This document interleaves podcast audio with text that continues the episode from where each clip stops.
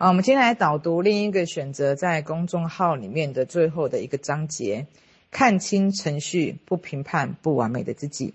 应该这么说，本课程的目的之一是从各个角度描绘心理的规律、程序的运作，而疗愈潜意识的追究，恢复对爱的感知能力。当然，在形式层面也会用各种的方法来辅助。这里先谈论为什么不要评判不完美的自己。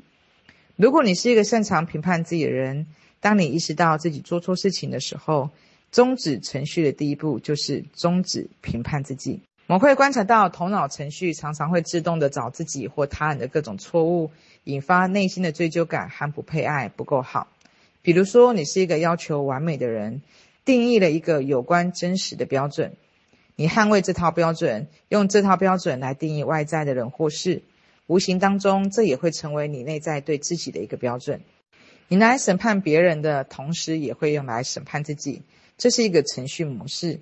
当我们谈起做一个真实的人的时候，是要针对自己的内在动机，且拥有弹性空间。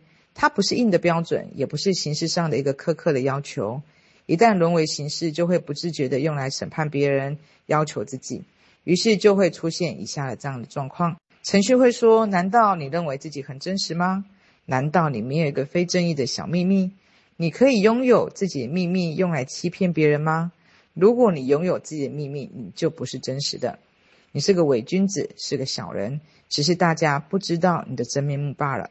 但如果你已经足够真实，不怕自己所有秘密被别人知道，程序还会继续找理由。你认为你足够真实吗？虽然你没有什么见不得人小秘密。”但你不敢完全暴露自己对某人的想法，你不敢在公众场所暴露你所有思念，所以你依旧是不真实的。类似这种令你矛盾、恐惧又焦虑的内在话语、内在拉扯，你是否经常在经历呢？这些内在拉扯对话，往往就是根据你潜意识中隐藏的那些完美的标准演出来的僵化要求，用来审视你或他人，用来攻击自己做得不够好、太虚假、伪善。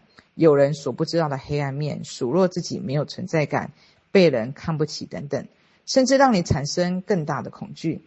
很多时候，你甚至被内在的声音和想法吵到，逼迫自己来打赌输赢，或威胁着你。你必须失去什么，割舍什么，才能够守护你的渴望的平安、安宁、幸福、健康与财富。看到这里，就不难明白，你需要在每一个僵化和捍卫的信念和标准里面。给出一个弹性空间，将完美的标准上升为完美的眼光，因为完美的标准眼里是容不下半粒沙，于人于己都是如此。而完美的眼光能接纳不完美，它具备了一种弹性空间。内在的弹性空间也是避免任何一个完美的特质被程序僵化，变成审判自己或他人定罪的标准。就比如勇气是美好的，当美好的特质变成审判。鉴定他人和自己标准的时候，勇气也会被程序所利用，变得强迫而惊悚。你终于勇气去坐过山车了，但程序会告诉你，这还不能证明什么。但如果你能够去玩跳伞，才叫做勇气。但是当你去玩了跳伞，程序会继续告诉你，跳伞还不够，有本事你去挑战更危险的。定了标准，我们就开始拿标准，不断的在证明自己。如果任何完美的特质都恢复到弹性空间，那么程序玩弄心灵的机会就可以降低到最低。当然，刚开始你可能会要求坚守这些完美的标准的初衷，确实是出自对内在特质的渴望。但在这个过程中，程序会潜移默化地将许多你所学的观念进行偷梁换柱、僵化，最后就变成了证明和审判了。而另一个选择的这个最后一个章节，还是在讲程序。我们必须从各个角度去看到程序的任何规律跟运作以后，我们才有办法去疗愈潜意识的追究，来去恢复爱的一个感知能力。我们必须去观察到，我们内在有一个不断在叽里呱啦、不断在评判、不断在自我攻击或定罪他人的一个声音。首先，我们必须要去觉察到它。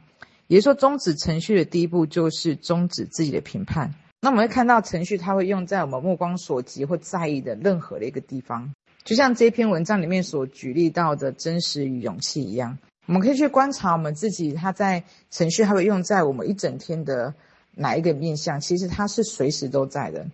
就像我今天早上在朗读这个每一天的这个祷告词，或者是我在祷告的时候，诶，我就去观察到，它其实所有我在说这个祷告词或祷告的时候，其实我还有后面还有很多底层的声音在会冒出来。例如，可能诶，如果我在说的时候，我冒出了一些。不好的一些想法或不好的一些感受，有一些扭曲的一些念头，它是会突然的冒出来。那它冒出来了以后，我就会去害怕说，诶，它会有个恐惧的一个感受跟念头在。就像我的祷告词或者我的肯定句，我说的时候有这些想法跟感受念头的时候，会不会有什么样不好的一个效应？或者是我在说这个肯定句的时候，会不会说的感觉不真诚？会不会引发了一些什么样的一个？它就一连串一连串的有很多的一些夹杂的恐惧的一些念头或感受，它会不停的冒出来。我在持续的去观察这个感觉的时候，我今天就有一个在打坐的时候，我就持续去观察这个是怎么一回事呢？我就发现其实我底层有一个部分是，诶，我会觉得我要持我要做好这件事情，它才会我才配得。我才值得美好，或者是我会有个恐惧，怕我做不好的时候，它会有不好的事情发生。所以，我们去观察到，其实我们已经长久从从小到大，它会我们不断的。所以，为什么在这几个章节会不断提到说，我们可以白给，我们本来就值得的。其实这个非常的不容易，因为我们已经被训练到说，我要做好才配得。当我们不做好的时候，好像我们就会有追究，就会被处罚，就会有一些恐惧。其实，首先我们要去看到它。所以我在反复的这样做一个练习的时候，我自己的方法是这样子，就是说我会去看到看到这些念头或这些感受或这些冒出来的这些念头或感受的时候，我会去看到它。可是我还是会持续的去做我的肯定句跟祷告，就是哪怕我会被拉走啊，或者是会有一些分心的时候，可是我会再把它拉回来，就是说你的方向要持续，你要前行到哪里，你要锁定这个目标，还是要继续做。它其实是要去略过，要去看到它。首先要去看到它，因为常常我们其实是没有看到它。然后我们看到它以后，还要练习一个，就是我们要略过它。然后再一个就是我们要锁定的，我们要到哪里，然后继续往这个地方去做。当然，这是我自己观察的一个方法，也不一定是用这样的方法。就每一个人他其实是可以根据他不同的，因为其实每一个人境遇他还是是不一样的。可是他可以去，他也可以有一些弹性空间跟他的创造力。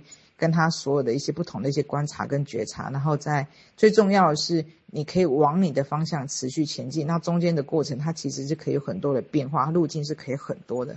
所以我们在做的就是一个不断评判我们自己背景的这声音，我们要去切换到一个爱的目光啊。就像我这几天在做这个镜子练习，他就直接用肯定句就告诉你，无时无刻看到镜子或者你想到的时候，就跟着自己说：“小青，我爱你。”我无时无刻，我永远爱你。就是我们要把这个评判的这个声音，任何我们去看到有定罪我们自己的声音，我们要去觉察到它，然后再告在此刻的时候，就哪怕一点点的细节，就去告诉去疼爱我自己，小青，我就是爱你，你没有问题的。哪怕一天要说一百句，说两百句，说三百句都不为过，就是不断的跟自己说，我就是爱你，我就是在乎你，我会一直一直持续的陪伴你，支持你。